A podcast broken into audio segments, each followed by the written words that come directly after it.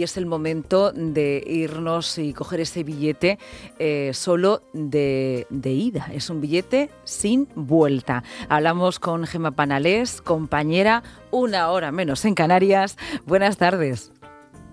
Muy buenas tardes, Lucía, ¿qué tal? Bienvenida, pues aquí en, en tu tierra, en Murcia, muy bien, un, un, día un cierto, ciertamente ventoso y por ahí, eh, por Canarias, ¿qué tal?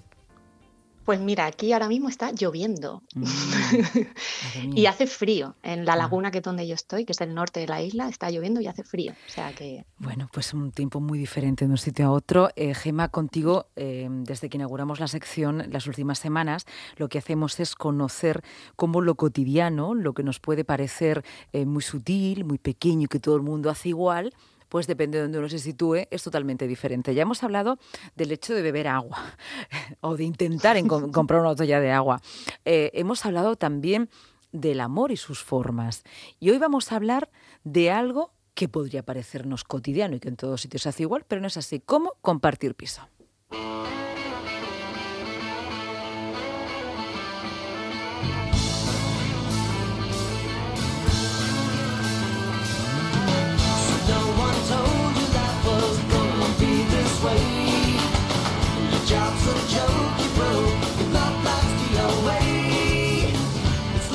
Bueno, pues compartir piso es una experiencia cada vez más habitual, tanto en nuestro país como en otros lugares del mundo. De hecho, el último informe del Observatorio de Emancipación del Consejo de la Juventud señala, señalaba que solo un 16,3% de los jóvenes entre 18 y 29 años podía vivir de forma independiente. Cuéntanos, Gema Panales, he elegido ahí a Friends, ¿eh? porque compartían vida, piso, eran amigos, más o menos. A ver, cuéntanos. Pues, a ver, independizarse. Yo, yo creo que todos hemos pasado por ese momento ¿no? de, compartir piso, pero sí que es verdad que los jóvenes de hoy lo tienen incluso más difícil que, las de nuestra generación, eh, porque hoy tienen que dedicar casi el 80% de, de, su sueldo para poder marcharse de, de casa. Y bueno, ya si, si, vives en el extranjero, pues el gasto ya es inasumible. Entonces, lo normal al final siempre es compartir piso. Claro, compartir piso, pues al final es una aventura que puede ser formativa, que puede aprender muchísimas cosas, pero que puede ser también un poco traumática dependiendo de, la calidad de tu compañero de piso. Vamos tengo que decir que... Cuéntame, cuéntame. No, que en mi caso, yo por ejemplo, cuando la primera vez que compartí piso fue en Londres y, fue un poco un, un calvario. Ay, vamos a empezar por el calvario porque compartir piso puede ser una experiencia según te toque. Luego hablaremos también que hay algo muy importante a la hora de compartir piso y es que tiene que haber un frigorífico porque si no, no sabemos quién friega. Ese horario que suele colgarse en un frigorífico casi siempre o nevera. Pero vamos a escuchar esa cotidianidad de compartir piso, en este caso en Londres. Cuéntanos tu calvario. Pues a ver, yo nosotros cuando aterrizamos, mi compañero de viaje y yo, que siempre está en, en todas mis aventuras, pues yo estaba más perdida que Paco Martínez Soria. En la ciudad no es para mí. Yo, vamos, hablaba poquísimo inglés, estaba muerta de miedo, tenía mucha ilusión, pero estaba muy limitada en la vida. Claro, era, muy jovencita también. Pero tuvimos mucha suerte y gracias a la pericia de mi compañero encontramos una casa preciosa en Maida Vale, que es un barrio que muy posh, eh, que está al lado de Notting Hill. Pero claro, mm, yo cuando abrí la puerta de esa casa, pues no sabía lo que me iba a encontrar, quiénes iban a ser nuestro compañero. Pues entonces, yo, si quieres, te, voy presentando. Sí, así como si fuera también una comedia inglesa, ¿eh? tipo Notting Hill, eh, eh, como hacen los ingleses en el cine, vamos a ir presentando a cada uno de los personajes, en este caso personas, que habitaban ese piso. Cuéntanos. Sí, bueno, el primero, mi favorito, era Jean-Michel, ¿vale? Que era un músico así muy modernillo, como muy, muy cool, ¿no? Eh, pero que no tenía oficio ni beneficio. Entonces, ¿qué pasa? Que siempre estaba en casa, ¿vale? Y esto, claro, al final genera un problema, porque una persona que siempre está en casa, nunca hay manera de librarte de ella. Entonces, tenía una serie de hábitos que, que, eran un poco, bueno, mm, personales. Por ejemplo, él, eh, como era músico, eh, él, pensaba que era músico, pero bueno, no tenía ningún tipo de talento. tener sensación de ser músico. Efectivamente. Y claro, se limitaba pues, a componer temazo a todo volumen. Él tenía una novia neoyorquina que vivía con él y tal. Y, pero, por ejemplo, eh, se dice, bueno, una persona que hace palomitas. Bueno, una persona normal hace palomitas, pues él hacía palomitas siempre de madrugada. a ah. las 2, a las 3 de la mañana. Porque estaba componiendo por la, tarde, ¿no? Claro. Claro, es que, Es que la música, el, show, claro, una estrella. Y luego, por ejemplo, tendía la ropa en la puerta de nuestra habitación. En lugar de ponerla en la suya, pues la ponía en la ah. nuestra. Porque en, este lugar de Notting Hill no se tiende la ropa en el balcón, ¿verdad? Mm, no, porque no teníamos balcón, ah, entonces teníamos como un tendedero individual de estos de interior que con la propia calefacción de, la casa, pues enseguida se, secaba la ropa. Y, pero él, él le gustaba ponerla en, eh, poner su tendedero en nuestra habitación. Vale. Bueno, una forma de, expandir, de expandir el territorio. Y yo, yo, aprendí, bueno, algunos hábitos. Bueno, hay una frase que a mí me encanta, que, que, es de Buda, que dice, quien te enfada, te domina. Entonces yo hice un gran ejercicio de paciencia con, con, esta persona porque, por, para que no me dominara, ¿no? Entonces yo intentaba no enfadarme. Sí.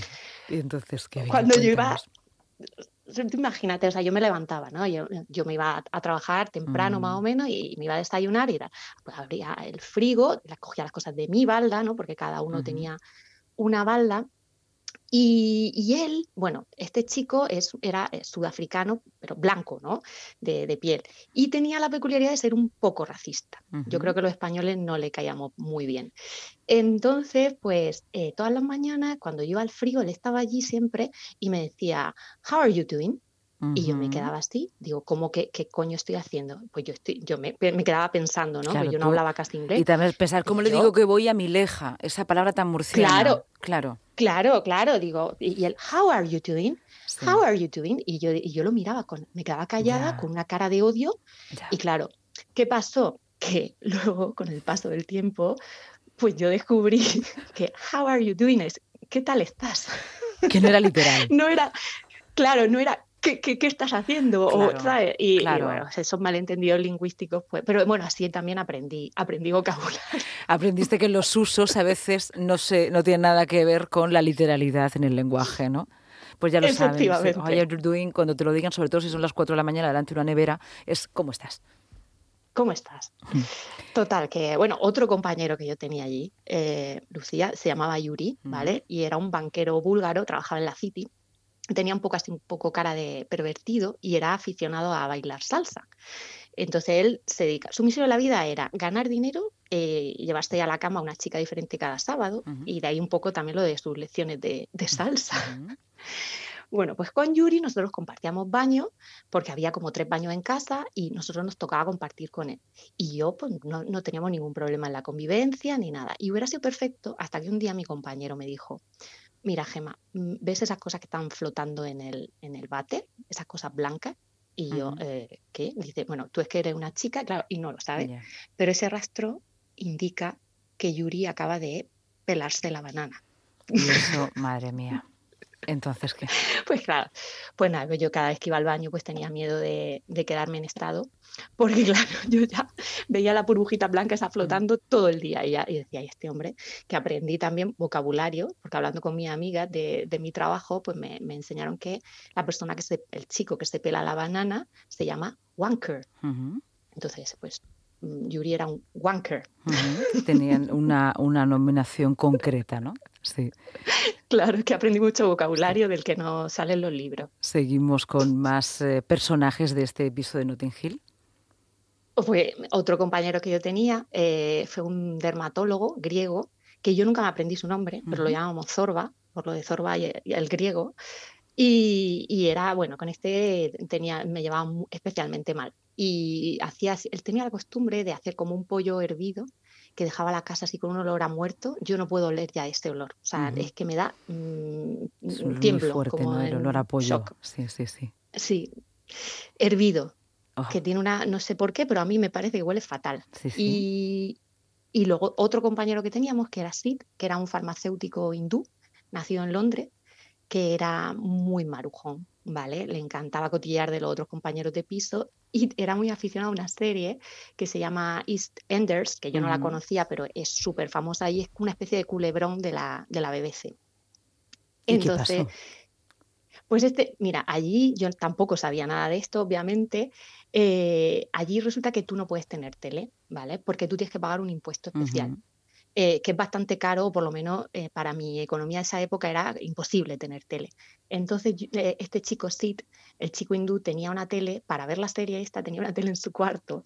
Y un día vino la policía, sí, vino la ah. policía a registrar toda la casa porque eso era ilegal. Y, pero vamos, que él con tal de ver su telenovela se, se saltaba la ley. Pero, bueno, quiero después tener una televisión siempre y cuando pagues ese impuesto. Efectivamente, claro, pero nosotros éramos, por así decirlo, supervivientes, porque allí si quieres comer ya es casi un lujo. ¿Es, ¿Es cara la televisión, pagar la televisión? Sí, yo creo, bueno, yo en aquella época yo no, sé si eran como 400 libras mensuales, pero o sea, anuales, pero para mí eso era un, dineral, o sea, imposible. Claro, es también en, esto, en este billete sin de vuelta, donde hablamos de la cotidianidad en otras latitudes, para nosotros algo tan cotidiano como es ver la televisión o la televisión pública, allí la televisión pública, la EBC, está sujeta a un impuesto. Sí, sí, sí. De hecho, si tú quieres tener el, aparato, el problema era ese, que algún vecino o alguien lo había visto trayendo el aparato de televisión a casa. Y tú solo puedes tener un aparato de televisión en casa si antes has pagado el, impuesto. Entonces, claro, se ve que algún vecino cotilla lo vio, se dio el chivatazo y por eso vino la, la policía o el inspector de, tele, yo no lo sé, aquello fue como una redada, yo me quedé. Y, por ejemplo, con, personas, porque en este lugar, en Londres, hay muchísimos españoles, ¿alguna vez pudiste compartir piso con españoles? Pues mira, sí, eh, mira, yo, en, aquella época, esto fue hace 10 años, pues se celebraban los Juegos Olímpicos en Londres. Y claro, había de repente, si ya la ciudad es prohibitiva en cuanto a, precios, a, bueno, es carísimo. Tú, mira, tú piensas que yo por una, nosotros por una habitación pagábamos unas 1.100 libras, que serían unos 1.300 euros, por una habitación, ¿vale? O sea, era muy, muy, muy cara. Y te estoy hablando de hace 10 años, ahora ya no, lo quiero ni pensar. Pues allí, eh, por, eh, al llegar los Juegos Olímpicos, todo se disparó de una manera mm, increíble. ¿Qué pasó? Que tuvimos que cambiarnos de piso porque nos echaron. Entonces encontramos otro que por supuesto era más pequeño, más feo y más caro, pero tuvimos que mudarnos porque si no, no, había otra. Pero bueno, estábamos contentos porque por fin íbamos a compartir piso con, dos chicas españolas que no, las conocíamos, pero nos lo, nos lo dijeron en la agencia. Y claro, era la primera vez y a mí me hacía ilusión porque además iba a poder hablar en, castellano y vamos. Descansar un poco de la traducción de, la, de, todos los días. A lo malentendido lingüístico que tenía diario. O sea, bueno, entonces eh, cuando llegamos al, piso, nosotros llegamos primero y, al poco tiempo llegó, eran dos chicas, una se llamaba Ana y la otra Mónica, ¿vale? Mm, Ana fue la, que conocimos y nos contó que, que, que ella y Mónica eran muy amigas desde pequeña, eran catalanas, eran, me acuerdo que eran veganas, todo esto nos lo contó Ana y nos decían que, bueno, que dice, bueno, a ella no la vais a ver porque trabaja de camarera y tiene unos horarios muy raros y tal. Y yo digo, bueno, vale. Eh, ella decía que Ana, pues que tenía un carácter muy fuerte, mm, que era muy maniática y decía que podía ser un poco así complicada en la convivencia. Pero bueno, dentro de lo que cabe, yo digo, mm, por muy rara que sea la otra chica, ¿no? Digo, no creo que me, que me asuste. Entonces pasó que bueno, esa misma semana, un día yo llegué de, trabajar y mi compañero de viaje me dice, oye, dice, Gema, dice, acabo de hablar con Ana y me dice que ella y Mónica se vuelven mañana a España. Y yo, claro, me quedé así, digo, ¿pero qué dice? Digo, si solo llevamos con ella tres días, digo, no puede ser. Dice, sí, sí, dice Esteban, pero, pero es que no te imaginas, Gema, eso no es lo peor. Digo, ¿pero qué pasa? ¿Por qué? ¿Por qué? ¿Qué, qué, pasa? Dice, dice, baja la voz, me dice mi compañero, dice, porque mira, esta tarde he, oído, estaba yo en la habitación, dice, he oído a Ana hablando con alguien en la cocina. Dice, y era una voz así muy rara, como de una mm. persona enferma o una mujer que yo no conocía y tal. Dice, no sé, me dice mi compañero. El caso es que he pensado que sería Mónica. Así que va a la cocina para, para conocerla. Dice, pues cuando he abierto la puerta, ¿a que no sabes qué? ¿Qué? Digo, ¿qué? Dice que estaba solo Ana. Estaba ella sola. está tomando tintes ya de, de, de, cine de terror, eh, esta nueva experiencia. Claro, o sea, la hipótesis, o sea, yo me acojoné, la hipótesis que nosotros sacamos era que Mónica no existía, que se la había inventado, porque de hecho solo había una cama de matrimonio en la habitación, pero claro, nosotros pensamos, a lo mejor, pues lo típico, son amigas, pero también son pareja, ¿no? Sí, sí. Pero claro, era muy raro porque nunca la llegamos a ver, nunca lo conocí, nunca la conocimos, la describía como su alter ego, eh, era todo un poco extraño, ¿no? Mm, Bueno, pues nada, al día siguiente ya Ana se marchó a España y efectivamente ya nunca volvimos a ver a, Mónica. Ni a Ana. ¿No? Ni a Mónica ni a Ana, ninguna de las dos. y esto es lo que tiene compartir piso con gente eh, que es tangible y luego con gente no tan tangible. Experiencias de compartir piso. Cuidado con la literalidad de los lenguajes. Y esto solamente en Londres. Ya nos contarás en China y también en otras pues latitudes. La cotidianidad de compartir piso en lo que puede convertirse.